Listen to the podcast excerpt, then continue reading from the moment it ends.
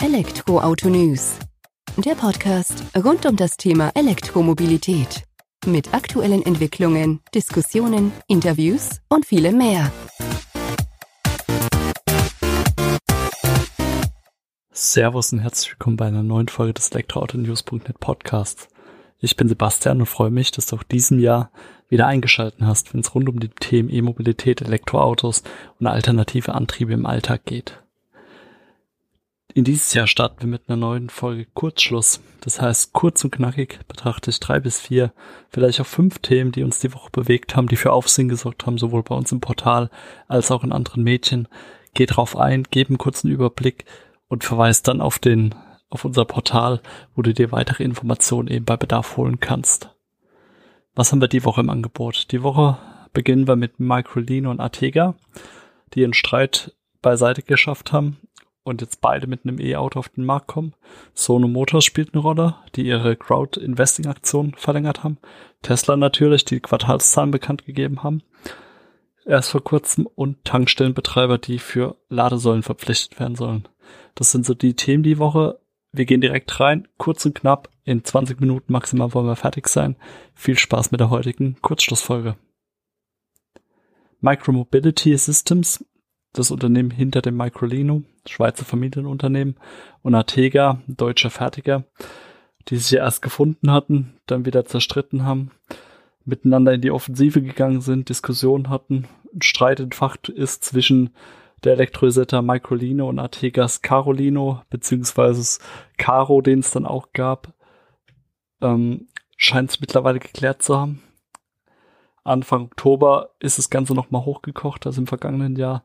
Im November hat man dann wohl eine Einigung gefunden, außergerichtlich, wie die beiden Unternehmen nun ab sofort getrennte Wege gehen können.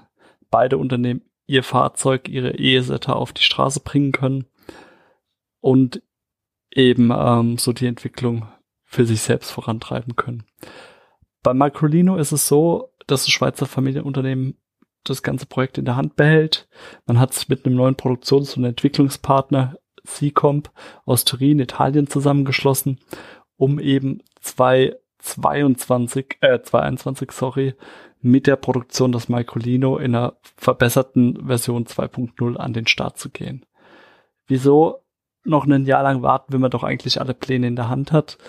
Ähm, die Botas, die Familie hinter Micromobility Systems, gab zu verstehen, dass der aktuelle Entwicklungsstand noch nicht den eigenen Ansprüchen hinsichtlich Fahrverhalten, Qualität und Sicherheit ähm, entspricht. Auch technisch wird man einiges abändern müssen oder wollen. Zumindest auch gemeinsam mit dem neuen CTO Peter Müller, den man geholt hat, ein ehemaliger BMW Porsche Manager, der auch einige Erfahrungen in den Bereichen hat. Ähm, man will eben, wenn man den Mikroliner auf die Straße bringt, auch wenn es wenig später wird, die bestmögliche Version eben davon auf die Straße bringen. Und zwar gab Merlin Aufboter, das ist äh, Chief, der Chief Marketing Officer von Micromobility Systems, mit dem wir auch öfters in Austausch sind, zu verstehen, dass der Microlino 2.0, wie er intern genannt wird, eben um Vielfaches besser sein wird als die aktuelle Version, mit einem Umwelt besseres Fahrverhalten, bessere Ergonomie, bessere Reparierbarkeit und was auch interessant ist, er ist in höheren Stückzahlen produzierbar. Das heißt, man schränkt sich da nicht ein, sondern hat auch die Möglichkeit, das Fahrzeug dann, das E-Auto, zu einem späteren Zeitpunkt mit größeren Stückzahlen auf die Straße zu bringen. Ja, wie schaut's bei Artega aus? Artega seinerseits gibt schon zu verstehen, okay, hört zu, wir bringen unsere Caro auf die Straße, 2020 schon, und zwar ab dem April soll er ausgeliefert werden. Das heißt, viel angepasst, Anpassungen werden da wohl nicht mehr dran vorgenommen. Wir kriegen den Stand, wie er zuletzt zu sehen war bestellt werden kann im Laufe des Januars schon. Und Artega, was da halt wichtig ist, die können ihr eigenes Produktionsnetzwerk nutzen. Die haben halt die Möglichkeit, dass Klaus-Dieter Freyers mehrere Geschäfte führt, mehrere Unternehmen führt oder daran beteiligt ist, um so dann eben einen Austausch Synergien zu schaffen zwischen Artega, die ähm, Fertiger des Caro sind, als auch dann mit einer Volta-Box beispielsweise, die die dafür benötigten Lithium-Ionen-Batterien herstellen dieser Austausch ermöglicht es dann eben den Karo schnell auf die Straße zu bringen. Zu Beginn in zwei eher limitierten Serien, einmal die Intro-Serie als limitierte Auflage sowie eine flankierende Edition-Ausführung, die beide in puncto Material und Design die Handschrift des Firmengründers aufweisen. Zudem kommt die Intro, also die limitierte Auflage, noch mit einer individuellen Nummerierung daher. Man darf gespannt sein, wer schlussendlich die bessere E-Isetta auf den Markt bringt, ob es jetzt tatsächlich Artega ist, die dann vorzeitig, fast ein Jahr früher vor, Micro, äh, vor Microlino dran sind, oder ob dann eben der Microlino 2.0 ähm, die bessere Wahl ist. Aktuell gibt's für beide Fahrzeuge wohl Vorbestellungen. Bei Microlino ist es so, dass es um die 16.000 sind, die Interesse dafür bekundet haben, die den Microlino auf der Straße sehen wollen. Und wir drücken die Daumen, dass es eben auch so weit kommt. Wieso Daumen drücken? Ja, da reicht Blick auf Sono Motors. Sono Motors hat, hat, hatte mit dem Sion als ähm, elektrisches Solarfahrzeug eine wunderbare Idee für ein E-Auto, was in der Stadt durchaus oder total Sinn ergibt, was so viel Energie nachladen kann, rein über die Solarelemente, damit man da auch, ich sag mal, Tagesdistanzen zurücklegen kann, die man in der Stadt zurücklegt, ebenso. Die Problematik ist die, das Geld geht aus. Das Geld geht aber nicht aus in dem Sinne, weil keiner mehr dran glaubt an die Idee, sondern vielmehr, weil die Gründer gesagt haben, sie wollen ihre Idee nicht veräußern, nicht um jeden Preis auf den Markt bringen. Sie haben ihre idealistische Idee dahinter, ein Auto eben auf die Straße zu bringen, was in all den Punkten zu überzeugen weiß, wo sie überzeugen wollen und eben nicht aus dem Grund da bestmöglichen Gewinn rauszuschlagen, schnellstmöglich den Gewinn rauszuschlagen. Und äh, daher hat man sich entschieden, man geht nicht auf irgendwelche zwielichtige Investoren ein, sondern beteiligt wieder die Crowd, lässt die investieren und sammelt oder wollte bis Ende Dezember 2019 50 Millionen Euro einsammeln, um eben dem nächsten Schritt in der Produktionskette zu gehen. Die sind nicht ganz zusammengekommen. Wir sind jetzt nach 33 Tagen bei knapp 33,2 Millionen Euro gelandet. Ist definitiv eine Ansage in so kurzer Zeit. Also der Glauben an das Fahrzeug ist da oder die Fahrzeuge. Und ähm, da es aber nicht ganz gereicht hat, hat man die Crowd nochmal gefragt, hört zu, wollen wir das Ganze verlängern? Die haben sich dafür ausgesprochen, knapp 93 Prozent waren das oder ein bisschen über 93 Prozent, die gesagt haben, okay, lass uns in die nächste Runde gehen, wir sammeln weiter Geld ein bis zum 20. Januar habt ihr jetzt noch die Möglichkeit, eben euch an Sono Motors zu beteiligen, euren Teil dazu beizutragen, den Sion auf die Straße zu bringen. Man sollte sich das aber auch genau überlegen. Es geht nicht darum, Geld zu geben und dann ein Auto dafür zu halten. Es besteht natürlich auch immer noch die Gefahr, dass es am Ende, dass man ohne das Geld dasteht. Das ähm, legt auch Sono Motors relativ transparent auch da, macht da keinen Hehl draus. Deswegen einlesen, Gedanken darüber machen. Und wenn dann immer noch der Meinung bist, okay, wir wollen den Sion auf der Straße sehen, dann Geld investieren. In puncto Geld schaut's bei Tesla zumindest besser aus. Kann man von ausgehen, die Quartalszahlen haben wir noch nicht zu Gesicht bekommen, wohl aber die Produktions- und Absatzzahlen für das vierte Quartal 2019.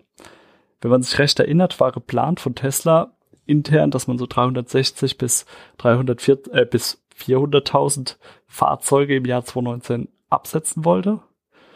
Das konnte zu knacken sein oder hätte zu knacken sein können, wenn man 105.000 Fahrzeuge im vierten Quartal an die Masse bringt. Hat man geschafft. 112.000 E-Autos hat man weltweit ausgeliefert im vierten Quartal mit einem fantastischen Endspurt im Dezember, wie es mal wieder zu erwarten war. Daher 367.500 Fahrzeuge, die man 2019 ausgeliefert hat. Oder vereinfacht gesagt 50 Prozent mehr als im Vorjahr. Also schon eine Ansage, was man da geleistet hat. Das Model 3 ist da, dabei natürlich wieder ausschlaggebend. Im vierten Quartal kam es eben so, dass man doch den größten Teil wieder über das Model 3 abgebildet hat. Ausgeliefert hat man beispielsweise, oder was heißt beispielsweise, hat man 92.550 Model 3 und dann 19.450 Model S und X, die man auf die Straße gebracht hat. Man darf jetzt gespannt sein, wie es 2020 weitergeht, was Musk da für Pläne hat mit seinem Unternehmen. Aber die Richtung stimmt ja auf jeden Fall. Zum Ende der ersten Kurzschlussausgabe im Januar 2020 haben wir auch noch die Tankstellenbetreiber, die nicht so begeistert sind von der Ladesäulenpflicht, um dich da kurz abzuholen. Es gibt den Masterplan der Ladeinfrastruktur, den die Bundesregierung verabschiedet hat, um eben den Markterfolg von E-Autos zu beschleunigen. Und da gibt es eben auch ein spezieller Punkt, der es, ich sag mal kurz gesagt, Ladeinfrastruktur an Tankstellen in den Mittelpunkt stellt. Und zwar ist es eben so, dass durch eine Versorgungsauflage geregelt werden soll, dass an allen Tankstellen in Deutschland auch Ladepunkte angeboten werden. Und das kommt de facto eigentlich einer Pflicht gleich, dass die gut 14.500 Tankstellen in Deutschland Lademöglichkeiten anzubieten haben. Natürlich gibt es da auch wieder Entschärfungen und ähm, ich sag mal so, dass irgendwo sichergestellt wird, dass nicht jeder Tankstellenbetreiber, das es auch nicht unbedingt leisten kann, weil so Ladepunkte kosten schon richtig Geld, äh, dazu verpflichtet wird, die Möglichkeit gibt es da auszuweichen.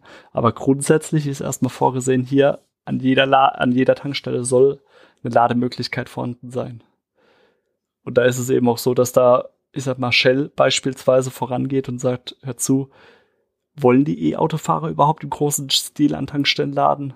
Oder lieber daheim oder am Arbeitsplatz? Sprich, die wollen das Ganze auch ein bisschen verschieben und sagen, ähm, ja, wir wollen das eigentlich nicht, dass wir da Ladestationen installieren müssen. Und andere, wie beispielsweise der Mineralölwirtschaftsverband MWV, gibt zu verstehen, dass man ja auch ähm, dafür Förderung irgendwo bräuchte, um sowas wieder zu machen. Das heißt, man wolle da auch wieder Geld haben. Aber ob das also richtig ist, was da Herr Küchen als Hauptgeschäftsführer von sich gibt, sei mal dahingestellt, weil er geht auch davon aus, dass für E-Autos eine Förderung von bis zu 20.000 Euro vorhanden ist. Haben wir jetzt leider so auch noch nicht gesehen. Also von daher könnte man drüber streiten. Bei der bei den Tankstellen tendiert man dann wieder eher hin zu den E-Fuels für CO2-arme Verbrenner. Ist auch klar, Infrastruktur dafür ist vorhanden, wenn ich die in meine Tank, Tanks reinpack. Aber ja, man sollte hier den gangbaren Weg gehen und den nachhaltigeren Weg für die Umwelt bei uns, ob das nur E-Autos sind. Das kann angezweifelt werden natürlich. Allerdings zu sagen, hört zu, ja, nee, die sollen daheim oder nur am Arbeitsplatz laden, ist vielleicht auch wieder zu einfach gedacht. Man könnte ja da auch einen Kompromiss finden und sagen, okay, mit einer bestimmten Tankstellenquote umgelegt auf die Betreiber und so könnte man auch ein paar Schritte weiterkommen.